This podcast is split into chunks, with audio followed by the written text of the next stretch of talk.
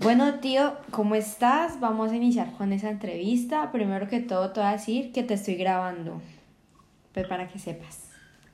Bueno, perfecto, me parece bien. Listo, tío, vamos a iniciar. Te voy a hacer primero unas preguntas iniciales. Dime tus nombres y apellidos completos. Bueno, mi nombre es Jairo Cortés Montaño. Lugar y fecha de nacimiento. El lugar Chocontá, el 18 de septiembre de 1961. Listo, tío. El nombre del colegio o colegios donde estudiaste. Pues yo estudié únicamente el bachillerato en un solo colegio que se llama Colegio Cooperativo Próspero Pinzón de la ciudad de Pinzón, Dinamarca. Listo.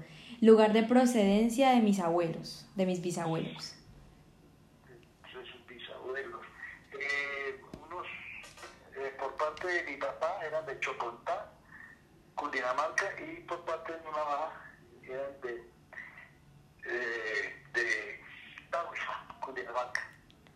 Listo, tío. ¿Y cuál era la profesión de mi bisabuelo? Comerciante, Él era comerciante y de mi abuela, de mi bisabuela, eh, ama de casa. ama de casa. Listo, tío. Esas eran las preguntas iniciales y ahora vamos a iniciar con las importantes.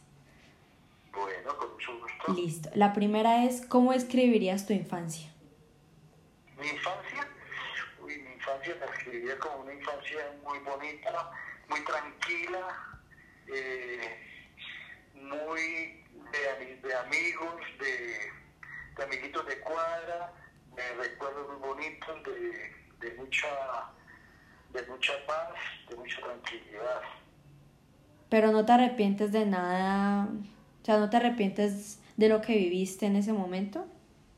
No, no me arrepiento porque fue una infancia muy bonita, donde, donde había mucho respeto, donde no habían tantas, eh, tantos peligros como los hay hoy, sino era todo mucho, mucho más sano que lo que es hoy en día. Sí, claro, tío. Bueno, la otra pregunta es la siguiente. ¿Cómo era el acceso a la educación en esa época?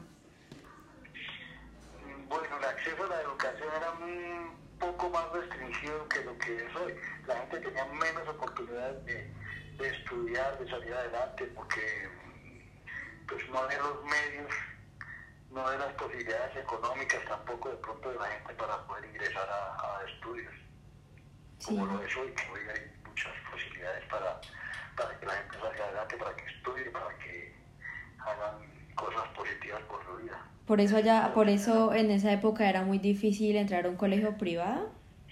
También. Sí, pues era eran, eh, pues no había los medios económicos.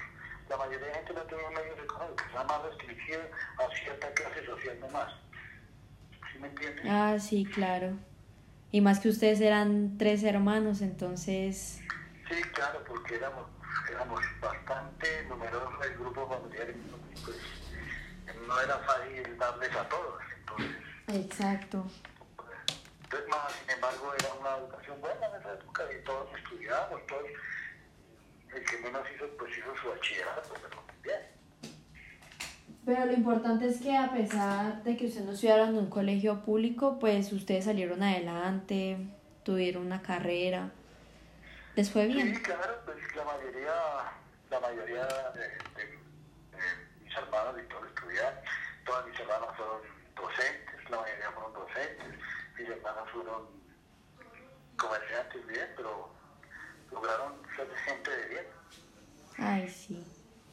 Bueno, tío, la siguiente pregunta es ¿qué clase de disciplina les impartían pues mis bisabuelos? ¿Eran muy estrictos, calmados? Mm, Pues sí, en esa época había, había- eran muy estrictos, la- los papás de uno en esa época eran muy estrictos, había mucho respeto, eh, lo que los papás le decían era una orden que se tenía que cumplir, porque, así tenía que ser, primero era el cumplimiento, primero era lo, que ellos dijeran era sagrado y tocaba hacerlo, y pues de ahí dependía que, uno saliera bien y que no hubiera, no eh, se, se hubiera creado en esta vida con disciplina, con buenos valores, porque le infundían muy, muy buenos valores, mucho, muchas cosas buenas para la vida. No era tanta tecnología, tanta cosa, eran más, más valores éticos y morales. Uy, sí, allá, uy, no, yo, pues a mí me han contado también, tío, que pues que en esa época, pues los papás les tenían cierto respeto, pues a comparación de ahorita, que los hijos son capaces de hasta pegarle a los papás. Y allá si uno le llega a alzar a la mano, hmm, era lo peor. No, claro, era lo peor que uno podía hacer, el respeto era, era importantísimo en esa época, uno no era capaz de levantarle la voz al papá ni a la mamá, mucho menos, porque eso era algo sagrado y lo que ellos decían se hacía. No como hoy día que era le levanta la mano al papá, le trata mal, a la mamá le trata mal, y ya no le dicen algo porque los amenazan como que los van a demandar y como que van a hacer no en esa época. Nosotros nos criamos, creo yo, con valores muy grandes, valores tanto morales, éticos, ciudadanos, Sí, claro, tío.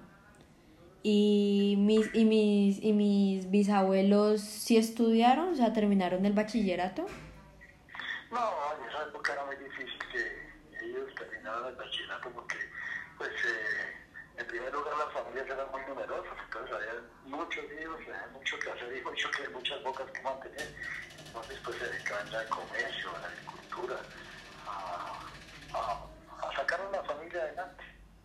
Sí, claro, y pues las mujeres se dedicaban, por decirlo así, a tener hijos y a tener hijos. Sí, las mujeres se dedicaban, en ese, en ese entonces las mujeres se dedicaban única y exclusivamente al hogar, a, a, la educación y a la crianza de los hijos, y el papá o el varón se, dedicaba a, a, trabajar y a, a aportarle económicamente al hogar para sacar a los hijos adelante. Exacto. ¿Y, qué ta y la otra pregunta es, tío, ¿qué tan importante es la fe o la religión en tu vida? Es importantísima, yo creo que esos fueron de los mejores valores que nos inculcaron nuestros, papás, nuestros padres en, en, las épocas de niñez y de juventud, que el valor de, de la fe es grandísimo. O sea, es, y de ahí que, se crió gente con muy buenos valores, porque se inculcaba mucho el, el respeto hacia la fe, hacia, hacia Dios, todo lo que era sagrado ese momento para la iglesia, era muy inculcado. Entonces, también par con eso existían los valores morales, existían los valores familia, la unión familiar, todo eso venía, venía ligado a la fe que uno tenía en ese momento. Sí, claro, pues se puede ver reflejado mucho, pues que en esa época mucha gente era de Dios, que iban a misa juiciosos, por ejemplo, en esta época los jóvenes no tienen como ese espíritu o no creen tanto en Dios. Sí, claro, hoy en día ya se ha perdido mucho la fe en Dios, en las cosas, en las cosas divinas. Ya la tecnología, eh, la era moderna ha hecho que, se, que esos valores pasen a un segundo plano. Hoy en día se ve más el, salir adelante en estudios, en, en hacer plata, ser alguien importante en la vida, pero no piensan en, la fe, en las cosas que verdaderamente hacen a un ser humano íntegro. Exacto. Eh, la otra pregunta es, ¿de qué corriente política eran mis bisabuelos o tu tía? O sea, en esa época. Pues, eh, mis papás en esa época, ellos fueron más como apolíticos, ellos no tenían me contaba mi papá, él no tenía una política definida, más sin embargo lo tildaban que él era conservador, en esa época los conservadores lo llamaban godos. Entonces a él lo, lo tildaban más de godo porque simplemente tenía un amigo que era godo o porque vestía de un color azul, que era el azul que representaba a los, a los godos o los conservadores. Entonces ya lo tildaban, por esos detalles lo tildaban de conservador. Entonces así se quedaba la gente en esa época de casi lo tildaban de conservador o de liberal por ciertos modos de vivir o lo que fuera entonces. Por eso es que él tuvo que escaparse, ¿cierto tío? Él tuvo que escaparse de... Sí, claro, que por la violencia cuando ellos tuvieron su juventud fue una violencia muy, muy tenaz la que, la que existe en ese momento. Nada, yo creo nada comparado a lo que se vive hoy en día con las guerrillas ni con los grupos paramilitares ni nada ese momento era otra clase, eran unas guerrillas, pero creo yo totalmente diferentes con otros ideales, pero también muy sanguinarios y muy asesinos. Uy, sí. En esa época mataban mucha gente, por, solo por ideales políticos, porque, porque uno era liberal y el otro conservador, por eso se mataban. Así nunca se hubieran visto en la vida, pero se mataban porque, porque uno era de un color azul y el otro era de un color rojo. Eso era todo. Uy, sí, la violencia pues en este momento la violencia pues la violencia es como peor. Bueno, la violencia nunca va a acabar, eso se sabe, pero la violencia ahorita, o sea, la gente se está matando por todo. Pero es... Sí, pues yo creo que toda la vida ha habido violencia, toda la vida ha existido violencia. En, en unos grados más altos que en otros, pero toda la vida ha habido violencia. Yo me acuerdo que mi papá nos contaba que desde, desde muy joven él le tocó escapar muchas veces de, de la casa, ir a, vivir en entre un monte escondido para que no le fueran a matar y hacer nada porque lo tildaban de que él era conservador.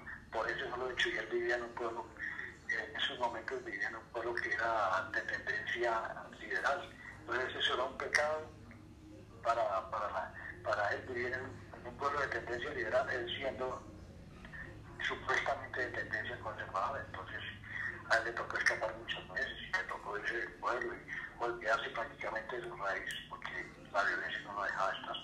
Uy, sí.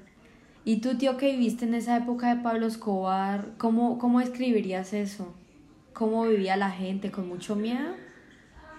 Mm, la época de Pablo Escobar fue una época de pronto donde hubo bastantes excesos por parte de grupos armados, donde hubo bastante flujo de capitales eh, no muy sagrados capitales eh, producto del narcotráfico, entonces había facilidad de dinero y con la facilidad de dinero vino mucha violencia, vino muchas muertes, vino cantidad de grupos armados imponiendo su ley como se les daba la llama.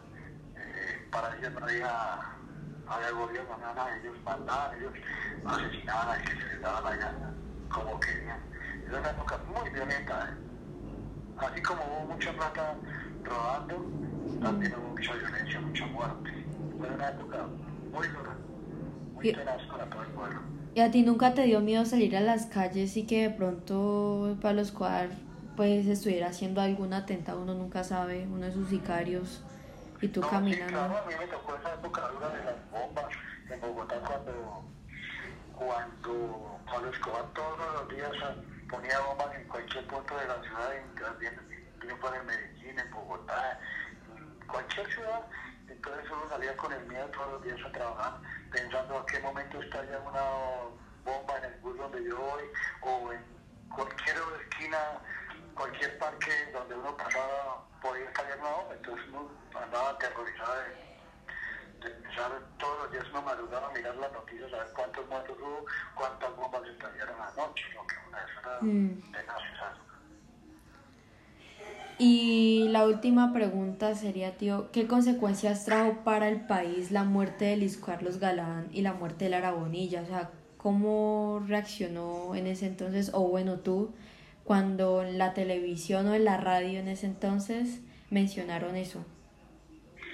Pues fue un golpe muy duro para el pueblo, para todos, para todos los que estábamos en ese momento presentes en la vida nacional de Colombia. Fue un golpe muy duro porque Galán era un